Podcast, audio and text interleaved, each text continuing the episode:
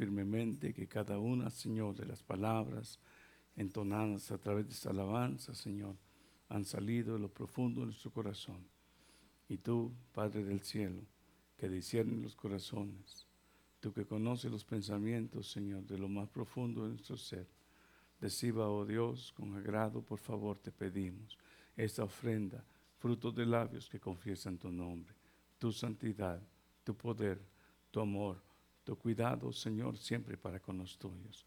Hoy, en esta mañana, Señor, estamos acá reunidos para darte la gloria, para darte la honra, porque nuestros ojos, Señor, han sido curados, nuestras vidas han sido liberadas, como lo declaraste, Señor, a través de tu Espíritu Santo allá en Isaías 61. El Espíritu del Señor está sobre mí y me ha enviado a libertar a los cautivos. Señor, gracias porque cada uno de los que estamos acá, ahora podemos declarar alabanza y gloria a tu nombre, porque tú nos has hecho libres. Muchos de nosotros estábamos encarcelados, pero tú veniste, Señor, a sacarnos de esas cárceles que nos tenían prisioneros.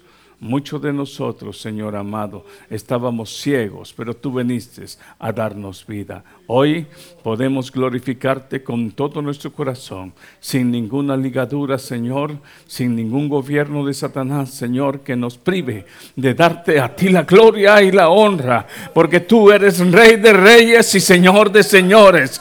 Tú eres Padre Santo, aleluya. El único Dios verdadero que merece la gloria, el único Dios verdadero aleluya, que merece la honra y mereces, aleluya, Dios amado, aleluya, tanto en el cielo como en la tierra, que tu nombre sea exaltado sobre todas las cosas, aleluya, sobre todo gobierno, sobre todo principado, sea tu santo nombre, Señor, aleluya, bendito y bendecido, Señor, Padre, es el nombre de tu santo Hijo, que delante de él toda lengua confiese que Jesucristo es el Señor, aleluya. Que toda lengua confiese que Jesucristo, aleluya, es el Señor y que no hay otro medio dado a los hombres por el cual el hombre pueda ser salvo. Y bendito sea, oh Dios amado, por tu santa presencia, Espíritu Santo, guiándonos a toda verdad, guiándonos a todo entendimiento. La gloria y la honra es para nuestro Dios, santo y verdadero.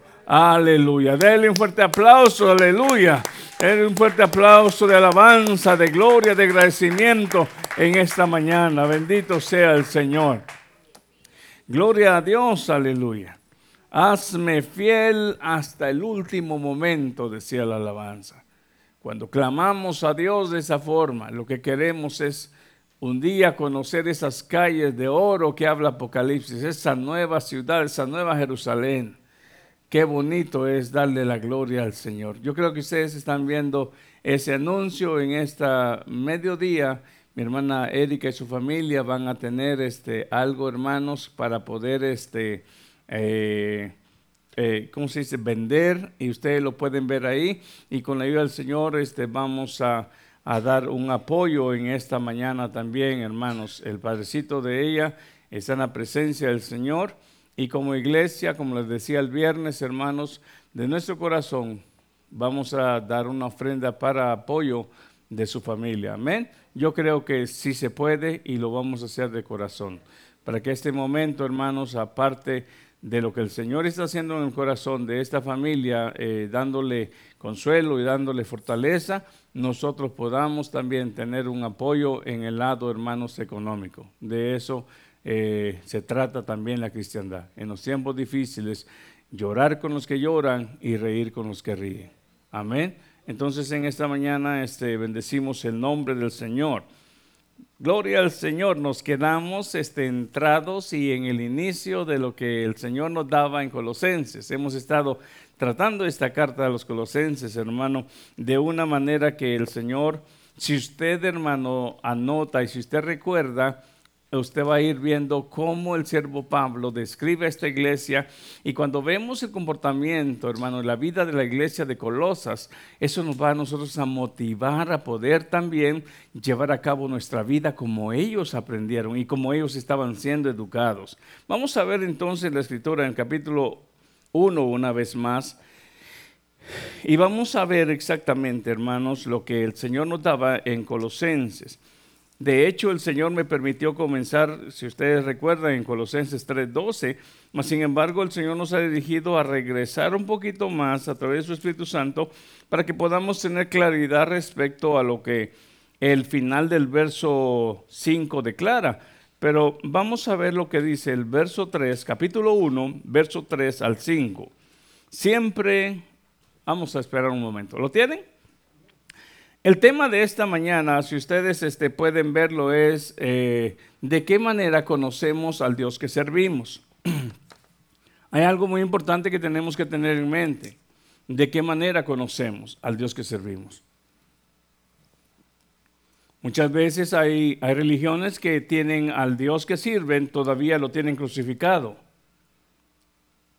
Bendito sea Dios, el Señor nos ha abierto a nosotros nuestros ojos con la palabra, que sabemos que Él estuvo crucificado y luego sepultado, como dice 1 Corintios 15, que ah, predicamos un, día de estos, como Pablo enseñó. Fue, eh, murió conforme a las escrituras, fue sepultado conforme a las escrituras y también resucitó conforme a las escrituras. Entonces, conforme a las escrituras, nosotros sabemos que estuvo crucificado, que murió y fue sepultado, pero Cristo mismo dejó esa tumba vacía. Al tercer lugar, al tercer día, esa tumba quedó vacía. Entonces, nosotros no creemos a un Cristo que todavía está en una tumba o está en una cruz. Nosotros creemos en un Cristo vivo, al que se le presentó a más de 500 testigos que pudieron ver que Él es, ciertamente lo pudieron tocar y ciertamente estaba vivo, resucitado por promesa de ellos y por confirmación de la palabra, nosotros también creemos en un Cristo vivo. Amén. Y no solamente eso, porque lo experimentamos día con día a un Cristo vivo. Ya no es teoría, es una realidad de nuestra vida. Yo puedo levantarme y disfrutar a ese Cristo vivo. Puedo dormir y puedo disfrutar a ese Cristo vivo. Entonces, cuando tenemos la certeza de la palabra nuestra y podemos hacer nuestra, el Espíritu Santo nos permite, hermanos, entender esto ya no en teoría, sino que en realidad. Entonces, miremos lo que dice el verso, verso 3. Siempre orando, dice el siervo Pablo. Pablo pide que Dios les conceda sabiduría espiritual. Siempre orando por vosotros, damos gracias a Dios Padre de nuestro Señor Jesucristo habiendo oído de vuestra fe en Cristo Jesús y del amor que tenéis a todos los santos. Hemos hecho mucho énfasis en la palabra que el siervo Pablo dice, habiendo oído de vuestra fe en Cristo Jesús. Hemos hecho esta pregunta. Nuestra convicción, nuestra creencia, escuche usted bien, cuando aquí la palabra dice vuestra fe, no estamos hablando de la fe que regularmente decimos, tengo fe para que sane una persona o tengo fe que alguien va a venir. No, aquí cuando dice la palabra fe se refiere a nuestras convicciones o a nuestras creencias o a nuestras enseñanzas o a nuestras doctrinas. Entonces, aquí el siervo Pablo dice, doy siempre orando por vosotros, damos gracias a Dios Padre de nuestro Señor Jesucristo, habiendo oído de vuestra fe en Cristo Jesús. Entonces, cuando usted ahora en este momento traduce, hemos oído de sus convicciones, acerca del Señor Jesús. Hemos oído que la fe o las convicciones o las creencias que ustedes tienen respecto al Señor Jesús, ustedes han llegado a tener esa fe que produce el mismo Espíritu Santo cuando una persona oye la palabra. ¿Cuál es? La fe viene por el oír, el oír la palabra de Dios. Cuando aquellos, eh, aquellos hermanos de Colosas escucharon, escucharon el mensaje del Evangelio, el mismo Espíritu Santo produjo un don de fe en ellos, el cual los hizo creer en aquella palabra que se estaba predicando. Entonces, escuche usted, el primer don que usted recibe, ¿cuál es el don que usted primero recibe cuando escucha la palabra? ¿Ah? El don de fe. Entonces, anótelo en su, en su cuaderno. El primer don que una persona recibe, porque cuando hablamos de dones, ¿verdad? Siempre pensamos en el don de sanidad, en el don de, de ciencia, pero tengamos en mente, el primer don que recibe una persona que escucha por primera vez el mensaje del Evangelio es el don de fe. Sin el don de fe, nadie puede declarar o manifestar una confesión genuina del corazón. Puede ser que alguien hizo una confesión solamente intelectual o mental diciendo, bueno, yo creo en el Cristo y, lo que ustedes están predicando, pero ¿qué pasó en el corazón? Si no sucedió algo en el corazón, entonces aquí no se ve claro lo que el mismo Pablo enseña. Con la boca se confiesa, pero con el corazón se cree para justicia. Entonces cuando con el corazón se cree para justicia, significa que el don de fe está haciendo efecto en aquella persona y en ese momento reconoce lo que la escritura es lo que la escritura dice y lo que está oyendo a través del mensaje, el oír, el oír. La fe viene por el oír el oír la palabra de Dios. Entonces, el primer don o regalo que Dios nos permite es tener fe para que en ese momento podamos creer firmemente que solamente Jesús es nuestro único Salvador. El mensaje que ellos oyeron es, Cristo murió en la cruz por nuestros pecados. Ese fue el mensaje que se declaró. Cuando usted lee en Hechos, arrepiéntanse, conviértanse. Solamente Cristo es el único medio, el único nombre, ¿verdad? Leímos en Hechos. No hay otro nombre bajo el cielo por el cual el hombre pueda ser salvo. Solamente a través de Jesucristo. Ellos oyeron ese mensaje. Lo primero que comienza a renacer al oír esa palabra es el don de fe. Oyeron, creyeron y recibieron. En ese momento entonces, la fe de esta iglesia es conocida de esta manera. Ellos todavía no tenían la instrucción bíblica que quizás muchos rabinos o muchos, eh, eh, como en este caso los apóstoles que habían estado tres años y algo y más con el maestro. Ellos no tenían esa capacidad de enseñanza. Pero la fe que ellos ya tenían, a ellos los hacía, fíjese bien, los hacía caminar con convicción firme de que Jesús era su Salvador, que ellos pertenecían al pueblo de Dios, sí, no eran judíos, porque aquí en Colosas tanto habían judíos como habían gentiles. Entonces los gentiles tenían la convicción de que a través de ese momento y esa confesión y esa fe en Cristo, ellos eran partes también del pueblo santo de Dios. En otras palabras, ya no era a través del antiguo pacto. El antiguo pacto, para que alguien pudiera pertenecer y tener los derechos de los judíos, tenían que circuncidarse y tenían que hacer práctica del judaísmo. Tenían que adoptar eh, en sí las regulaciones y enseñanzas del judaísmo. No en este caso. Ellos tenían la certeza de que eran parte del pueblo de Dios. ¿Por qué? Porque a través de Cristo ellos habían tenido, eh, habían tenido ahora la oportunidad de ser también hijos de Dios. ¿Cómo? Lo declaró Juan en el capítulo 1 y verso 12. Lo hemos repetido y lo volveremos a repetir. ¿Cómo? Al recibir y al creer en Jesús. Desde ese momento al creer y al recibir a Cristo, entonces dice ahí el siguiente verso, en el verso 13, capítulo 1 de Juan, dice que entonces somos hechos hijos de Dios, no por voluntad sanguínea de hombre, sino por la voluntad de Dios. ¿Cómo? Al creer y al recibir a Jesús como Señor. Entonces esta iglesia tenía el testimonio de esta forma. Hemos oído de su fe en el Señor Jesucristo. Ellos ya no dudaban, ellos eran una iglesia certera. Somos salvos por gracia, por medio de Cristo. Entonces cuando usted y yo tenemos una certeza, soy salvo por gracia, por medio de Jesucristo, mi caminar diario se lo respondo a Dios en obediencia, porque en primer lugar creo y estoy seguro que soy salvo por el favor de Dios. Ahora mi caminar y mi respuesta es por el regalo recibido sin merecerlo. Y porque entiendo que ahora en la luz puedo darme cuenta que estoy, estoy unido a un Dios no corrupto, no inmundo, no sucio, sino que a un Dios puro, limpio y santo. Y por su santidad y al estar en mi caminar, como la palabra me enseña, su santidad, su enseñanza va también renovando día con día mi comportamiento. Eso es cuando ahora ya soy alejado de los muertos, de los esclavos, de los cautivos y movidos a los libres, a los que ahora ya pueden ver, a los que ahora ya son renovados, a los que ahora ya tienen una nueva naturaleza, una nueva naturaleza.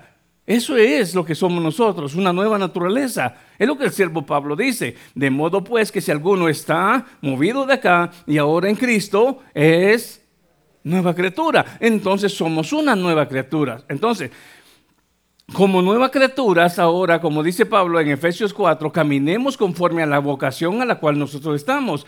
Caminemos, vivamos, pensemos, decidamos como nuevas criaturas. Ya no como esclavos, ya no como cautivos, ya no como ciegos, sino como personas que ahora miran, que, personas que ahora están vivos en Cristo y ahora con una nueva naturaleza. Entonces, esta gente era conocida de esta forma. Se miraba vida espiritual en ellos. Hermano, qué bonito es ver vida espiritual en una persona. Se nota cuando hay vida espiritual en una persona. Se nota cuando sus convicciones, hermano, eh, eh, resaltan en él. No tiene que decir ninguna palabra. Es más, puede ir en el bus, puede estar en su trabajo, puede ir en la calle. Y alguien va a descubrir que algo glorioso, que algo nuevo, que algo diferente hay en aquella persona. Bueno, pues la iglesia de Colosas era una iglesia que manifestaba eso. Entonces, aquí hay algo. El siervo Pablo se da cuenta que es una iglesia que tiene una fe bien clara respecto a su salvación por medio de Cristo. Mas, sin embargo, esta iglesia con, esta, con estas características necesita ser cuidada. Necesita ser cuidada porque en ese tiempo estaban entrando falsos maestros que estaban introduciendo una enseñanza falsa respecto al Señor Jesucristo. Y hablábamos en el, viernes pasado respecto al capítulo 2, verso 8 de Colosenses, que no se deje engañar por filosofías y huecas sutilezas. Y podemos entender entonces respecto a las filosofías y, y las huecas sutilezas, cómo es que aquellas falsas enseñanzas estaban haciendo degradar quién era Cristo. ¿Sabe usted por qué? Porque la filosofía trató, trató de comprender la existencia de Dios con, alcances humanos y con razonamientos humanos, quisieron decir y explicar lógicamente quién es Dios. Cuando el mismo siervo Pablo dice que el hombre natural no puede entender lo espiritual no por alguna, no, por, no, por, no de balde, allá en, el Areópago, donde el siervo Pablo caminó en medio de todos los monumentos y estatuas a sus dioses de, los griegos, no por, no por este, de balde había un altar al cual había un, un título que decía dedicado al Dios no conocido ellos mismos eh, admitieron que ah, su inteligencia, su razonamiento no llegó a comprender de ese Dios del cual ellos no podían ver y no podían comprender. Entonces automáticamente, más sin embargo, a pesar de poder admitir a un Dios no conocido, trataron de explicarlo. ¿Cómo puedes explicar ah, de algo que no conoces? ¿Cómo puedes dar una lógica de algo que no has tenido experiencia de saber cómo es? Si yo me recuerdo y puedo, puedo analizar lo que es la escritura, preguntémosle a Adán y a Eva si ellos pueden explicarnos cómo es Dios.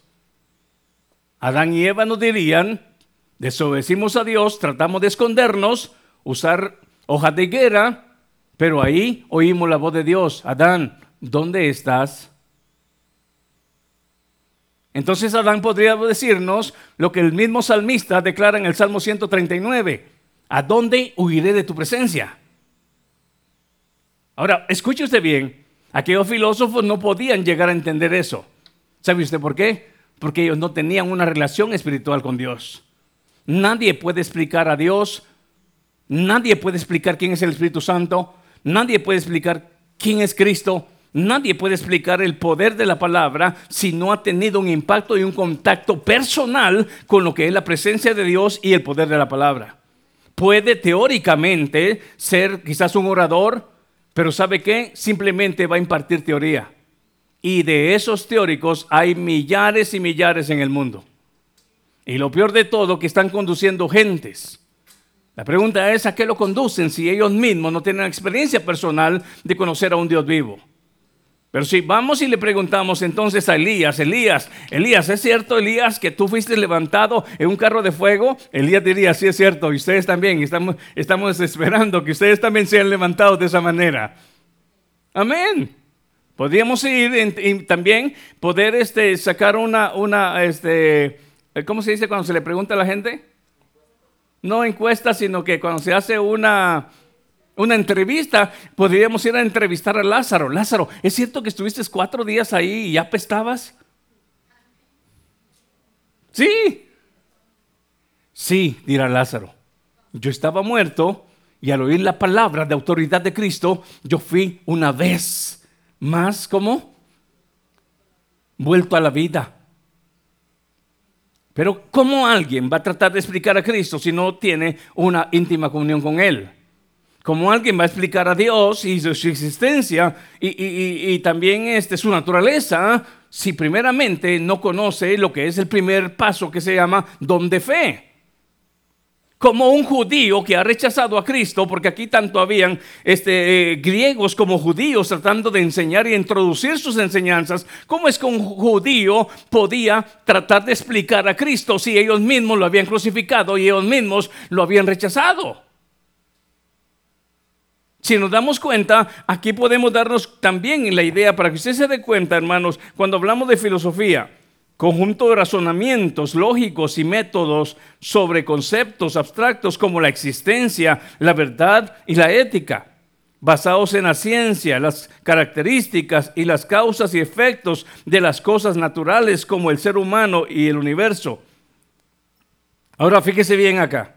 Los griegos buscaban una forma de entender el mundo en, contacto con el pensamiento racional nos damos cuenta que los judíos también manejaban la filosofía. Y sabe usted, se ha puesto a pensar usted, se ha puesto usted a pensar en los fariseos, los saduceos y los senios. Tú lo leíste aquella vez. Sus diferentes maneras de interpretar aún muchas veces las escrituras que ellos tenían. Totalmente los mismos fariseos, saduceos, no pudieron ver que el Mesías había caminado en medio de ellos. ¿Por qué? Porque tenían otra manera de interpretar las escrituras. Ahora, cuando Pablo habla en el final del verso 5 del capítulo 1 de Colosenses, dice, les estoy hablando de la palabra verdadera del Evangelio. No les estoy hablando de ideas que vienen de especulaciones de quién puede ser Cristo.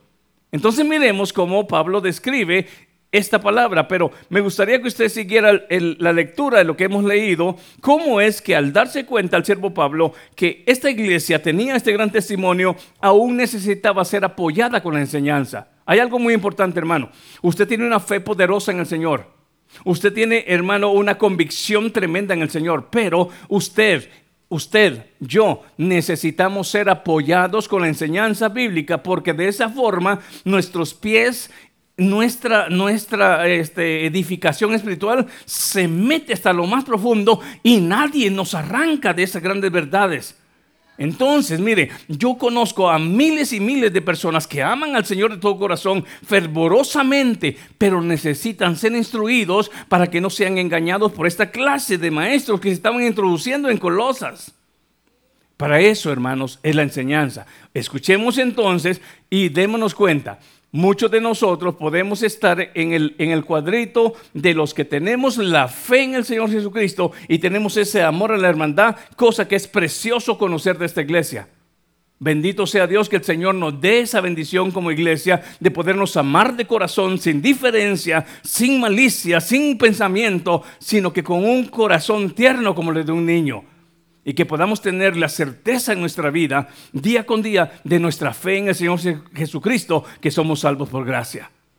Esos son dos factores muy importantes, pero no es suficiente. Se necesita conocer más, no porque podamos nosotros, hermano, dudar de lo que creemos, no, porque hay muchos maestros astutos que van a tratar, van a tratar de meterse en medio de sus convicciones, sus verdades, y van a tratar de, corromper su verdad. Pueden corromper su verdad. Escuche usted. Y ese fue el objetivo de esta carta. Observemos entonces la lectura siguiente del verso 5. A causa de la esperanza que os está guardada en los cielos, de la cual ya habéis oído por la palabra verdadera del Evangelio Marque ese verso usted cuando alguien le declare algo, pregúntele, ¿me estás hablando de la palabra verdadera del Evangelio o me estás hablando de una especulación? Porque la palabra del Evangelio verdadera, leímos el viernes, viene por una sabiduría que una sabiduría de lo alto. Viene una, una sabiduría pura. viene de una sabiduría pacífica, amable, benigna. Entonces, me estás hablando de la palabra verdadera del Evangelio, ella no contiende, ella no tiene celos, ella no tiene envidia. La palabra verdadera del Evangelio es una palabra que viene de la palabra pura de la sabiduría de lo alto. Entonces, ella trae salvación, ella trae resurrección, ella trae libertad, ella trae paz. Ella trae acercamiento a Dios, ella trae lavamiento, ella no trae, ella no trae división, ella no trae celo, ella no trae estorbo, ella no, ella no, no pretende ser mejor que otra, ella lo que quiere igualdad, que todos sean salvos. Ese es el pensamiento del, del mensaje de Cristo, porque Dios anhela que todos los hombres sean salvos, de que no todos queremos recibir, esa es otra cosa. Pero la igualdad que hay en el mensaje de, la sabiduría de lo alto es para todo el mundo. De tal manera amó Dios a la mitad del mundo o a toda la humanidad, a toda la humanidad, para que todos podamos ser salvos. Entonces observe usted, mire, cuando alguien entonces le pregunte a usted, pregúntese usted en su corazón, ¿me estará hablando esta persona de la palabra verdadera del Evangelio o me estará hablando de alguna especulación? Bueno, que ha llegado hasta vosotros, así como a todo el mundo y lleva fruto y crece también en vosotros. Si usted se da cuenta, le está hablando de la palabra de la evangelización que ellos habían recibido. ¿Sí? Quiero que usted conecte eso. La palabra que a ellos los evangelizó para que ellos recibieran a Cristo. Y eso llevó fruto. Ahora el comportamiento de ellos eran frutos de arrepentimiento, como Cristo dijo. Esta gente era una gente que estaba manifestando fruto de arrepentimiento. El fruto de aquel mensaje que recibieron se estaba viendo en la vida de ellos. Observe entonces usted esto. Entonces dice, desde el día que oíste, ¿ah? ¿Se fijó? ¿Desde cuándo? Ah, entonces ahí es donde viene ese mensaje de evangelización. Desde el día que oíste y conociste la gracia de Dios en verdad, como lo habéis aprendido de Epafras, nuestro consiervo amado, que es un fiel ministro de Cristo para, para vosotros, quien también nos ha declarado vuestro amor en el Espíritu. Esta iglesia tenía, tenía características muy hermosas su amor en el, Espíritu. Nos damos cuenta, hermano, que esto no se aprende, no se aprende en una escuela o un colegio. Esto se aprende en una relación. Eso se aprende en una unidad ahora en Cristo. Eso no se aprende, hermano, eh, eh, eh, por métodos. Eso se aprende con una relación diaria con el Señor. Entonces, si nos damos cuenta acá, dice, también de vuestro amor en el Espíritu. Verso 9. Por lo cual nosotros desde el día que lo oímos, oiga, ellos están diciendo, hemos visto esas cosas hermosas que ustedes tienen desde el día que oyeron ese mensaje. Ahora, por lo cual, dice también nosotros, desde el día que lo oímos, no cesamos de orar por vosotros y de pedir, oiga, que seas llenos del conocimiento de su voluntad en toda sabiduría e inteligencia espiritual. Ese es el detalle que quiero que ustedes conozcan. En el mundo hay miles y miles y miles de creyentes que han oído y han creído. Pero muy pocos, muy pocos han entrado a este paso que el siervo Pablo está queriendo que la iglesia de Colosas entienda. Quiero y oro para que el Señor les dé sabiduría a ustedes para que puedan conocer ahora cuál es la voluntad de Dios entonces, lograron comprender el mensaje de Cristo, creían y, vivían su salvación, sus convicciones eran, eran verdaderas, su relación en la hermandad era hermosa, su oración en el Espíritu, su amor en el Espíritu era evidente, pero ahora ellos tendrían que entrar a un segundo nivel de conocer a profundidad un poco más de la voluntad de Dios. Cuando entramos en esa etapa, miremos entonces por qué el siervo Pablo dice, desde el día que oímos eso, cosa que es tan hermosa, no cesamos de orar para que Dios les dé a ustedes ahora un conocimiento que ustedes puedan descubrir más de lo que en este momento han logrado ver, más de lo que hasta en este momento ustedes han podido experimentar. Hay más, sí hay más. Al profeta Jeremías, si no estoy bien, capítulo 33, verso 2, se me hace, si usted, si usted, quiere verlo, se le dijo, clama a mí y yo te responderé y te enseñaré cosas grandes y ocultas que tú no conoces. Si es esa palabra, si usted la revisa, capítulo 33 de Jeremías, 33, 3, verso 3 dice, clama a mí yo te responderé y te enseñaré cosas grandes y ocultas que tú no conoces. Entonces, en el caminar con Dios hay ciertas partes hasta donde hemos llegado, pero aún hay muchas más que debemos de descubrir. Pero ¿cómo se descubren? A través de la enseñanza y a través de la palabra verdadera del Evangelio, no con especulaciones. No, con la palabra verdadera del Evangelio.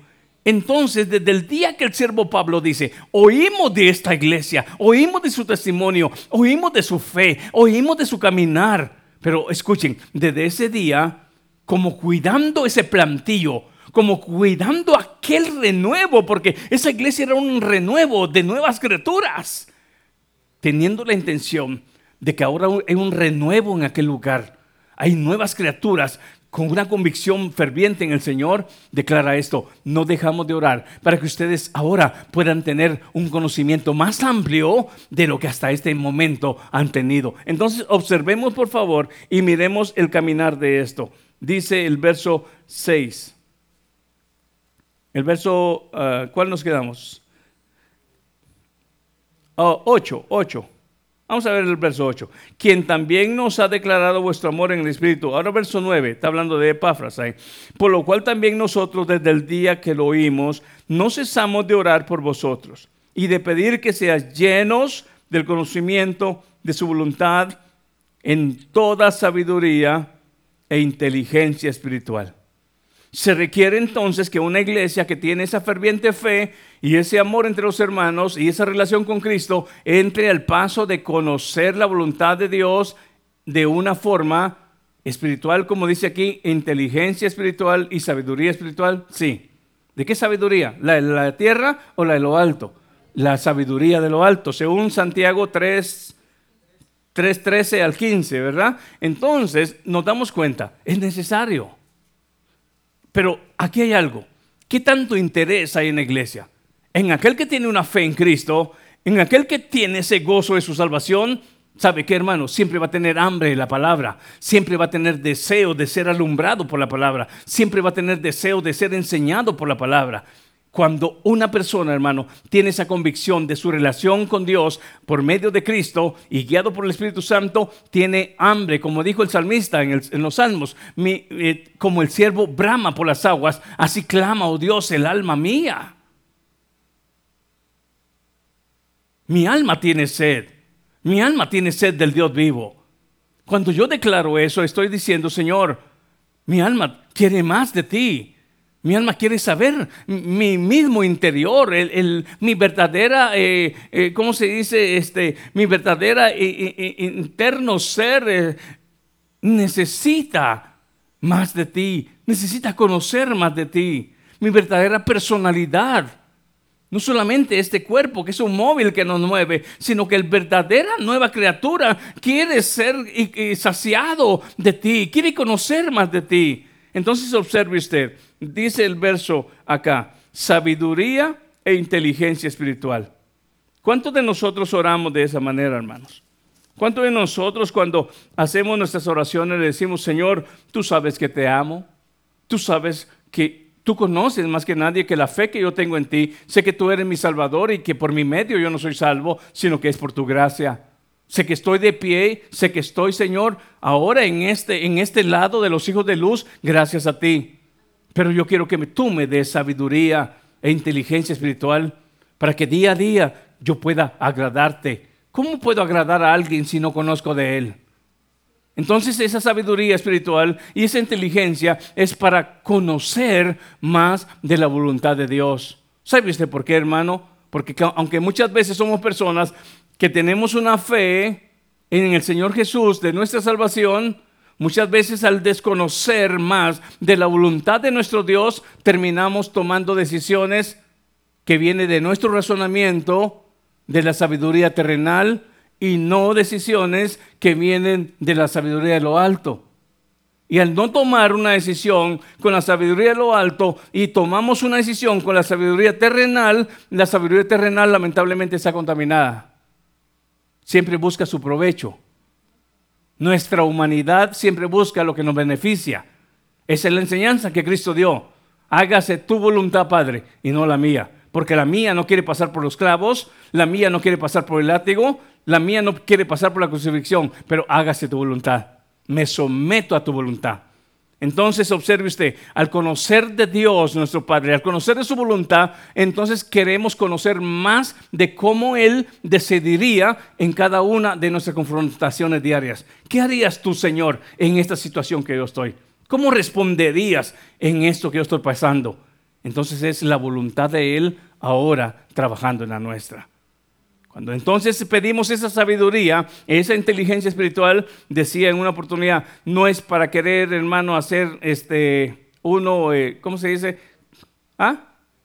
No negocio, sino que como, no es para querer uno, hermano, aparentar que sabemos más que los demás, que entendemos más que los demás. No, ¿Qué decía el verso que leímos en Santiago 3:13? Aquel que dice que es sabio, demuéstrelo, manifiéstelo con su conducta. No es diciendo soy mejor, sé más, entiendo más que ustedes. No, es la conducta la que manifiesta que hay inteligencia y hay sabiduría espiritual. No son palabras, hermanos, de arrogancia, no son palabras de alarde, simplemente se manifiesta en una conducta, ¿verdad, hermano Luis?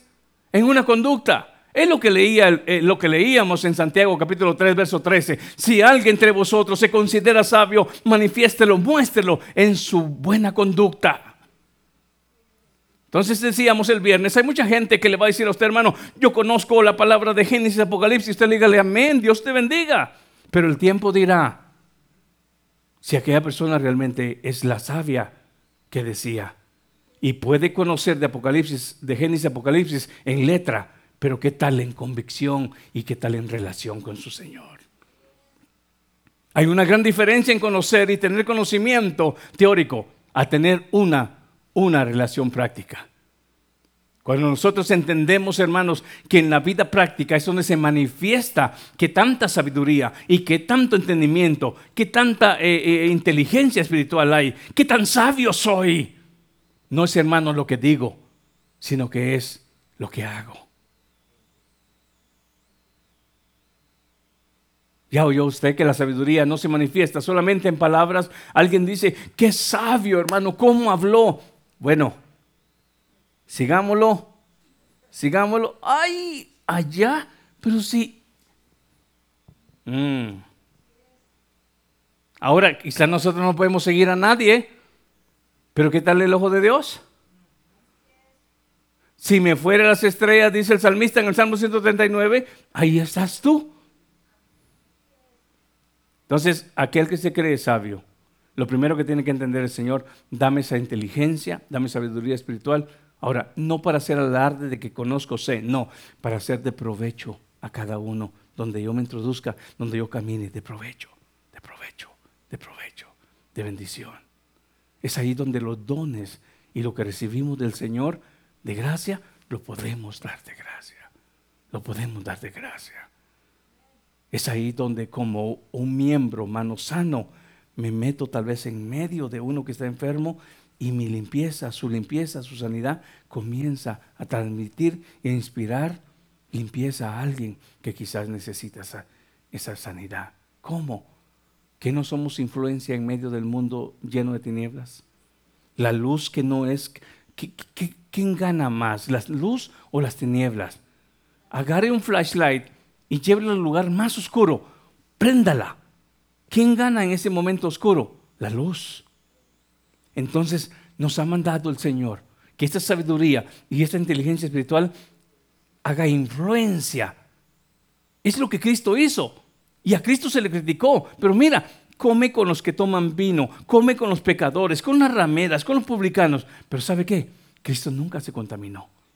Más bien su santidad fue influencia a un saqueo que dijo, oh, yo quiero conocer a Jesús. Y cuando lo conoció, y entró a su casa, dijo, desde hoy la mitad de mis bienes doy a los pobres. Y si a alguien le he defraudado en algo, se lo devuelvo en cuatro tantos. Yo no sé qué tanto ustedes han escudriñado esa parte de, la ley, pero de acuerdo a la ley, cuando alguien robaba algo, al, al tener que reponerlo, tenía que reponerlo en cuatro tantos. Busque su librito ahí de a cuánto le debe. No me verá por ahí. Pero ¿sabe qué? ¿A poco no es esto? ¿No es esto fruto de un verdadero arrepentimiento? Sí, hermano, porque lo primero que hace el Espíritu Santo nos dice, en esto, en esto es cerrado. Si se puede remediar, como lo dijo Mateo, ¿se debe de remediar? Sí. No, el Señor ya me perdonó y, cuentas nuevas, ¿cómo es el dicho? Borrón y cuenta nueva. Sí, pero con Dios, pero tienes con quién más que tienes que ponerte a cuentas. Bueno, entonces la inteligencia, la sabiduría espiritual es para conocer la voluntad de Dios. Saqueo la entendió, dijo, sí, si a alguno le robé, yo voy a devolver eso que robé cuadruplicado. Le robé 100, le tengo que devolver 400. Esos son frutos de arrepentimiento. Entonces, volviendo al punto, es una iglesia que ahora tiene una convicción. Ahora mire lo que el siervo Pablo está viendo que requieren, que necesitan para no ser desviados de esa gran verdad. Porque lo que estaba tratando de introducir esas enseñanzas falsas era como desviar el pensamiento sólido que ellos tenían de ser salvos por medio de Cristo. La misma imagen, la misma persona de Cristo estaba siendo degradada por la mala interpretación de aquellos falsos maestros, de aquellas filosofías y aquellas sutilezas huecas que estaban perturbando o podían perturbar la salud espiritual de esta iglesia. Ahora imagínense, hermano, esta iglesia nació en este ambiente sano Ahora imagínense, hoy en estos tiempos, nosotros que hemos nacido muchas veces en diferentes ambientes de congregaciones que sin darnos cuenta quizás ya tienen raíces que han sido desviadas de la verdad del Evangelio. ¿Qué tenemos que hacer? Ahora como personas que tenemos fe en Cristo, acudamos a la palabra para que la palabra nos alumbre y nos diga, Ciertamente con buena intención se te dijo esto en algún momento de tu vida, pero observa, esta es la gran verdad del Evangelio.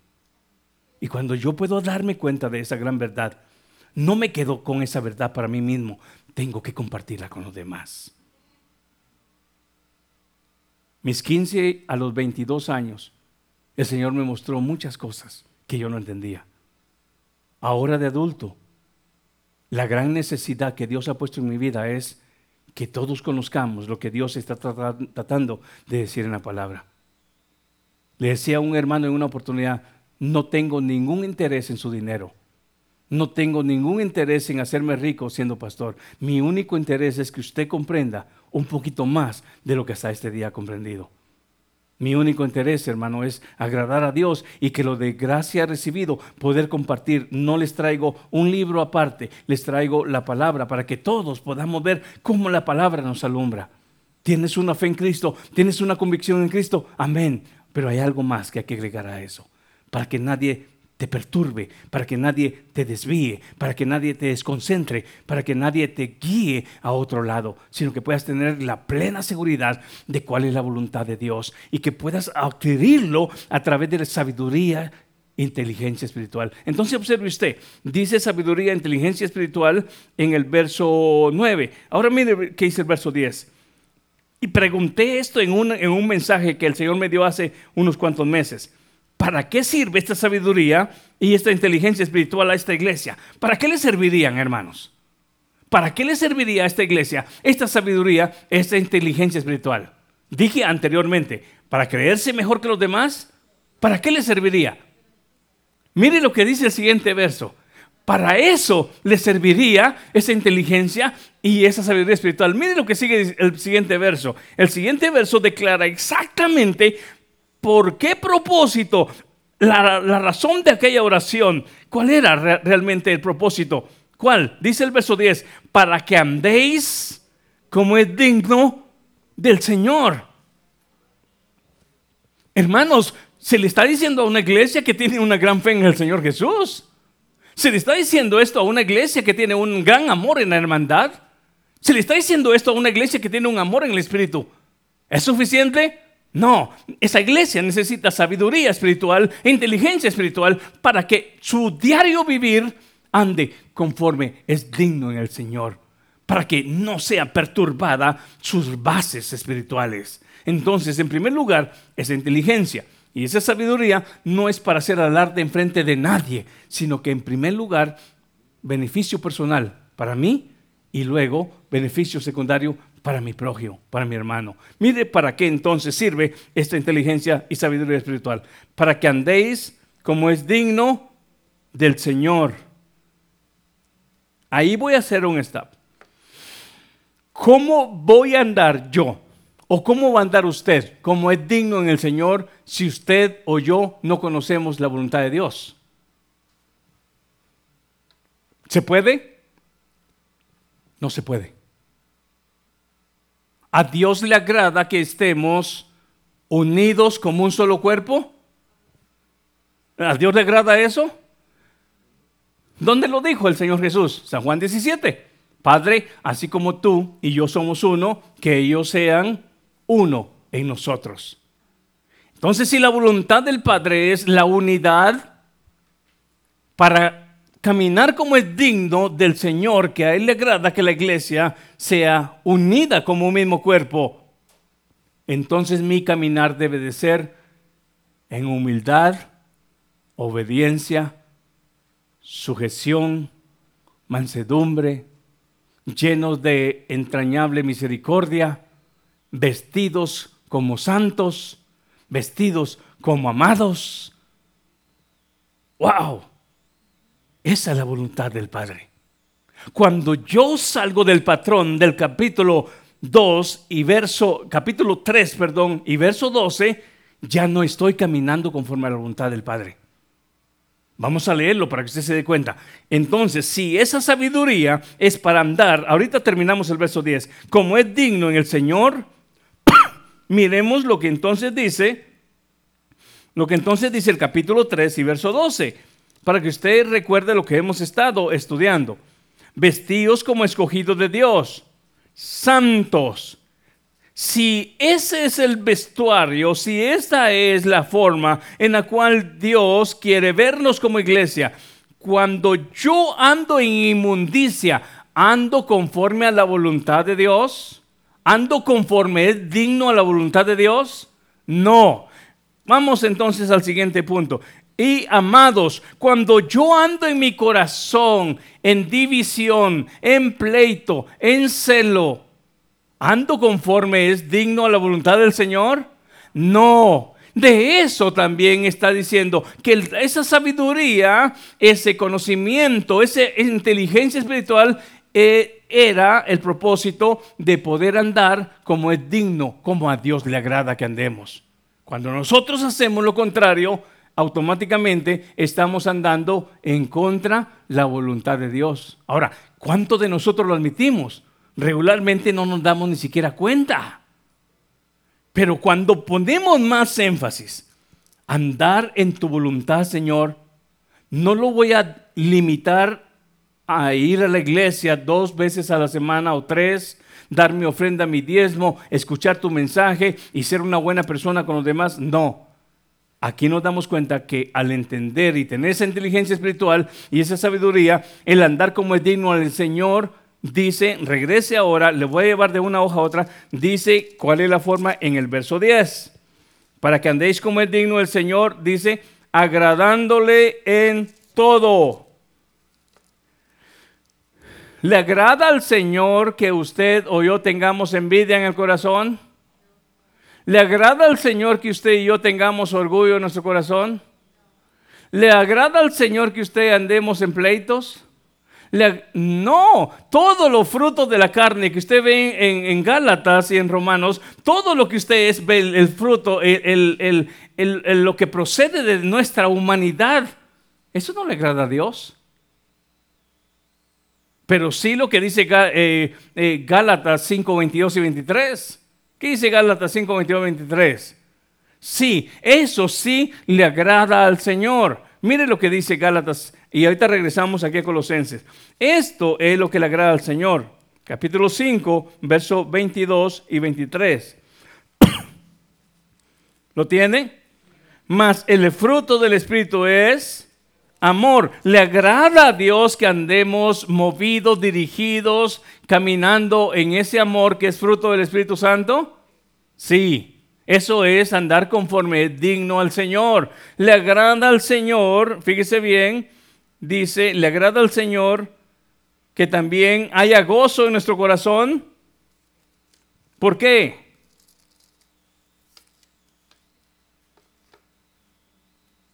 Porque,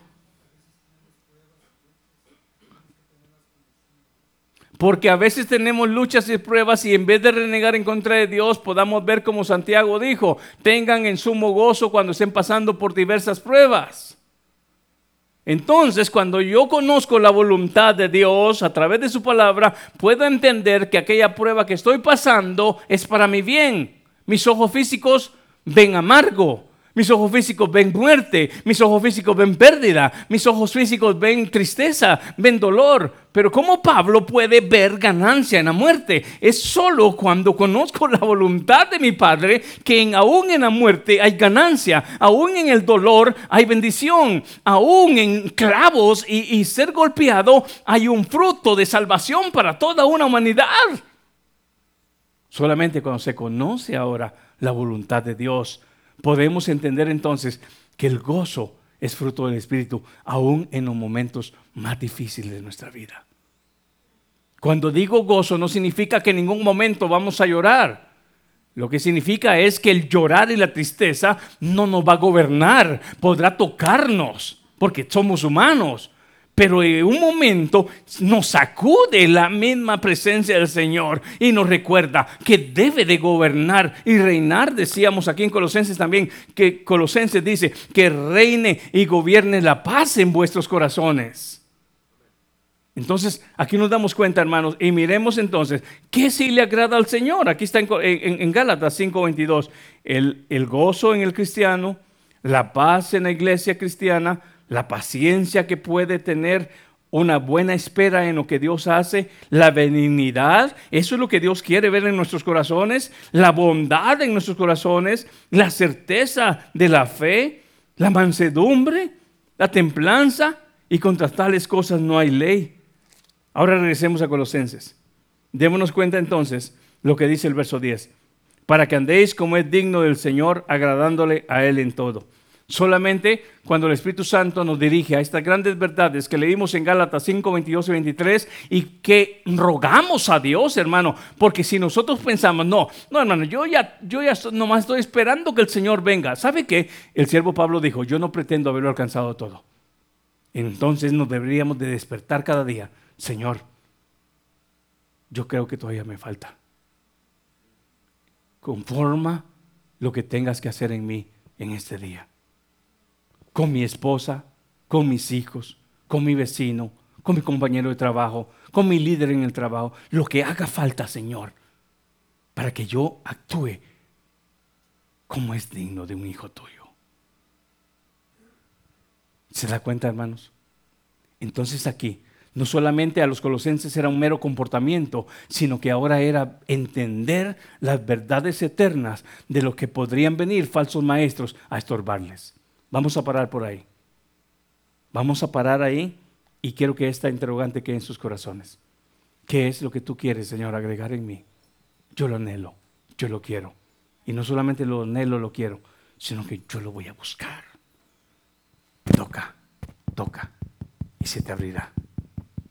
Busca y hallaréis. Quizás tenías mucho tiempo de ya no buscar. Quizás había entrado un conformismo. Yo creo que así estoy bien. Yo creo que si tú vienes a... Sí, claro, nuestra salvación depende de la acción de Cristo, pero nuestro diario vivir en voluntad a Dios depende en esa sabiduría, esa inteligencia espiritual que recibimos para conocer cuál es la voluntad de Dios y poderle agradar a la mitad o en todo. ¿Qué decía el verso 10? En todo. Oremos. Padre, en el nombre del Señor Jesús, te agradezco con todo mi corazón ¿Cuántas de esas verdades, Señor, de la palabra verdadera del Evangelio se ha descuidado en estos tiempos. Perdónanos, Señor, porque yo mismo considero, Dios mío, que a veces, sin darnos cuenta, hemos pasado por alto estas grandes verdades. Te pido con todo mi corazón que tú llenes de sabiduría y de inteligencia espiritual a cada uno de estos varones, Señor, a cada una de estas mujeres, que en este lugar, Señor, y allá donde pueden escuchar, Señor, más tarde ese, ese mensaje pueda producir un deseo, un anhelo de búsqueda, de consagración, de acercamiento. ¿Conoces al Dios que sirves?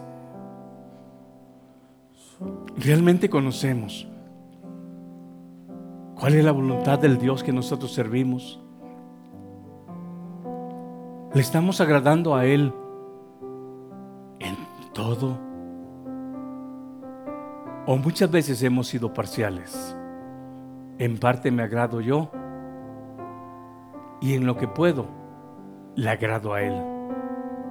Señor, si más que agradarte a ti, nos hemos agradado a nosotros mismos. Si más que hacer tu santa voluntad, Señor, hemos hecho la nuestra, perdónanos.